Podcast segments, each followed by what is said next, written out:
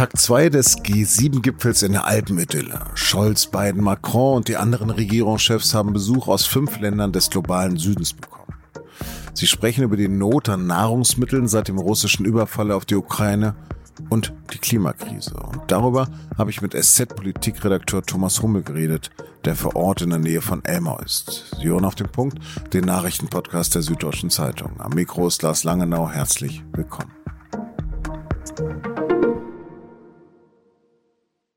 Die Regierungschefs der wichtigsten westlichen Industrieländer tagen in der Idylle des malerisch gelegenen Schloss Elmau in Oberbayern. Dabei entstehen nicht nur schöne Fotos. Hauptaufgabe ist ja, Entscheidungen zu treffen. Sonntag etwa, dass die USA, die EU, Kanada, Großbritannien und Japan 600 Milliarden Dollar aus öffentlichen und privatem Kapital weltweit in die Infrastruktur investieren werden, um den Partnern in den Entwicklungsländern eine Wahl zu geben, so EU-Kommissionspräsidentin von der Leyen.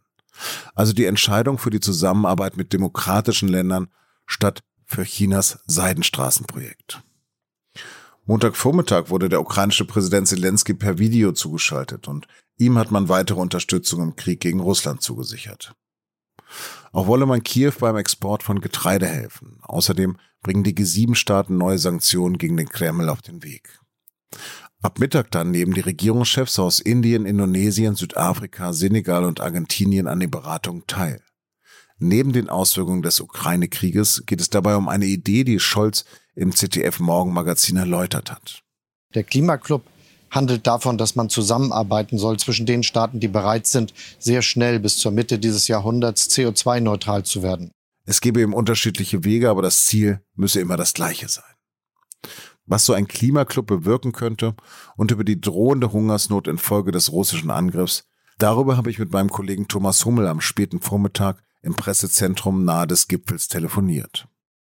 Thomas, die Regierungschefs von Indien, Indonesien, Südafrika, Senegal und Argentinien sind nach Elmau gereist. Warum gerade diese Länder?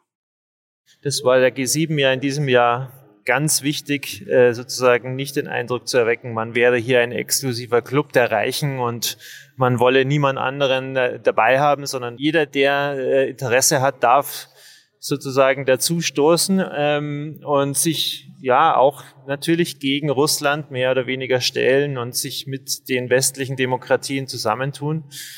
Das Zweite, ja, warum genau diese Länder?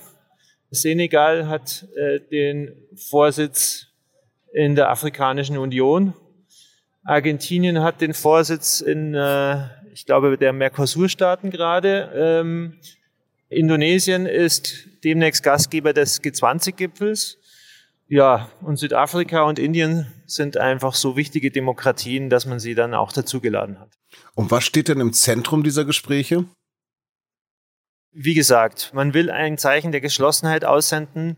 Man will auch ein Zeichen an China aussenden, dass sie äh, mit ihrer Idee der Seidenstraße jetzt dann doch erhebliche Konkurrenz bekommen wird. Die, der Westen will seine Interessen äh, wieder stärker wahrnehmen äh, in wichtigen Ländern des globalen Südens, in wichtigen Ländern äh, Asiens, Afrikas. Und dann geht es noch um die Themen äh, ja, Ernährungskrise, Klimakrise, das wird alles hier besprochen und man hofft auf gute Ergebnisse. Du hast jetzt gerade schon erwähnt, die fehlenden Getreideernte in der Ukraine macht sich ja jetzt schon dramatisch bemerkbar. Welche Länder trifft das denn am härtesten?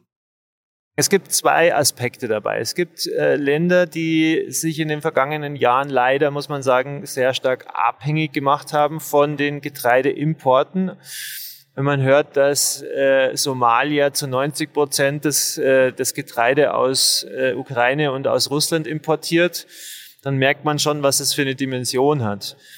Dazu ist es natürlich so, dass der enorme Preisanstieg dazu führt, dass äh, wir uns hier in Deutschland beschweren, dass ähm, Lebensmittel plötzlich nicht mehr so billig sind, sondern etwas teurer sind. Da müssen wir ein bisschen mehr Geld hinlegen, aber verhungern wird hier vermutlich niemand. In äh, Afrika sieht es komplett anders aus. Äh, ein Preisanstieg um 40 Prozent bedeutet dort, dass wirklich große Teile der Gesellschaft enorme Schwierigkeiten haben, sich überhaupt Lebensmittel leisten zu können. Und deswegen sind im Grunde genommen alle betroffen.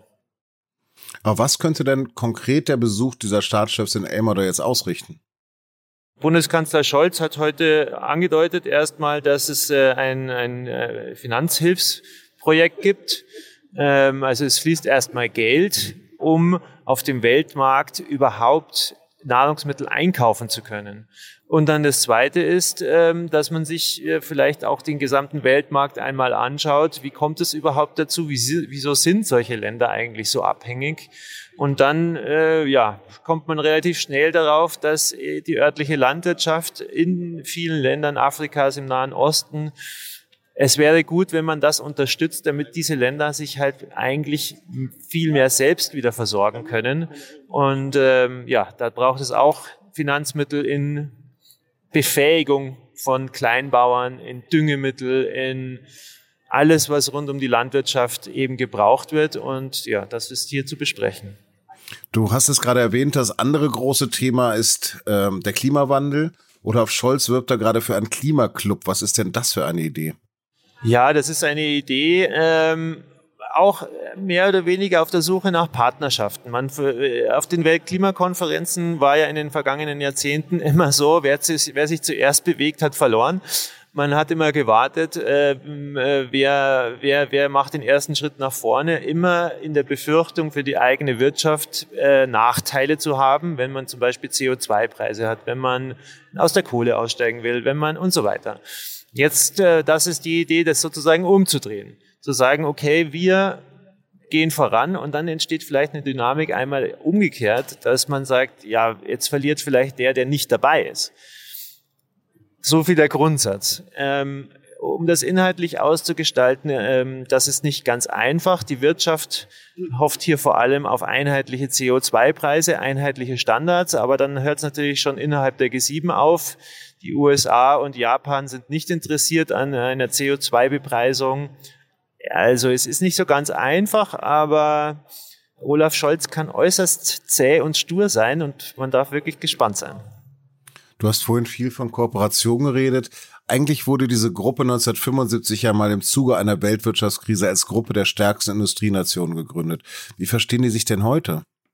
Ich würde sagen, in diesem Jahr verstehen sie sich als, als Club der wichtigsten demokratischen Industriestaaten der aber sehr stark daran interessiert ist, so viele andere Länder wie möglich ins Boot zu holen, so viele andere Weltregionen wie möglich an sich zu binden.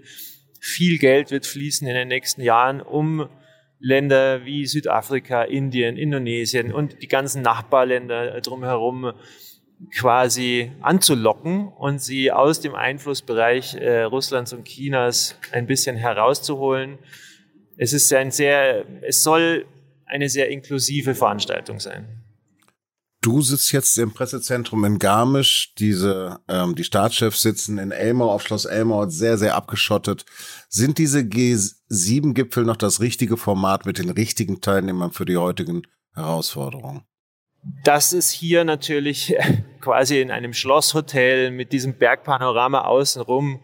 Es ist schon ein bisschen so ein zwiespältiges Gefühl, hier in dieser, in dieser Märchenwelt äh, zu sein und die Probleme der, äh, des Globus zu besprechen. Aber ich glaube, es ist enorm wichtig, dass die Staatschefs zusammenkommen und es geht ein Zeichen aus, ähm, wir wollen kein exklusiver Club sein, wir wollen andere Länder, andere Regionen dazu holen. Und ich glaube, in diesen Zeiten ist es durchaus wichtig. Thomas, hab herzlichen Dank für deine Zeit. Ich danke auch. Während Elmore noch läuft, steht Mittwoch gleich der NATO-Gipfel in Madrid an. Das Verteidigungsbündnis will die Zahl ihrer schnellen Eingreiftruppe drastisch erhöhen. Und zwar von derzeit etwa 40.000 Soldaten auf mehr als 300.000. Das hat NATO-Generalsekretär Jens Stoltenberg angekündigt. Der geplante Umbau ist Teil eines neuen Modells für die Streitkräfte des gesamten Bündnisgebietes, das mehr Kräfte in hoher Bereitschaft vorsieht. Zudem sollen Kräfte bestimmten Gebieten zugeordnet werden. Also deutsche Soldaten könnten etwa fest dafür eingeplant werden, litauische Truppen im Fall eines russischen Angriffs zu unterstützen. Derweil blockiert die Türkei aber weiterhin den Beitritt von Schweden und Finnland zur NATO. Die Anzahl der Austritte aus der katholischen Kirche ist so hoch wie nie. Vergangenes Jahr lag sie nach Angaben der Deutschen Bischofskonferenz bei fast 360.000 Personen. Im Jahr davor wurden bereits 220.000 Kirchenaustritte gezählt. In Deutschland gibt es jetzt nur noch knapp 22 Millionen Katholikinnen und Katholiken. Georg Betzing, der Vorsitzende der Bischofskonferenz, zeigte sich erschüttert über die extrem hohe Zahl. Sie zeige, Zitat, die tiefgreifende Krise, in der wir uns als katholische Kirche in Deutschland befinden.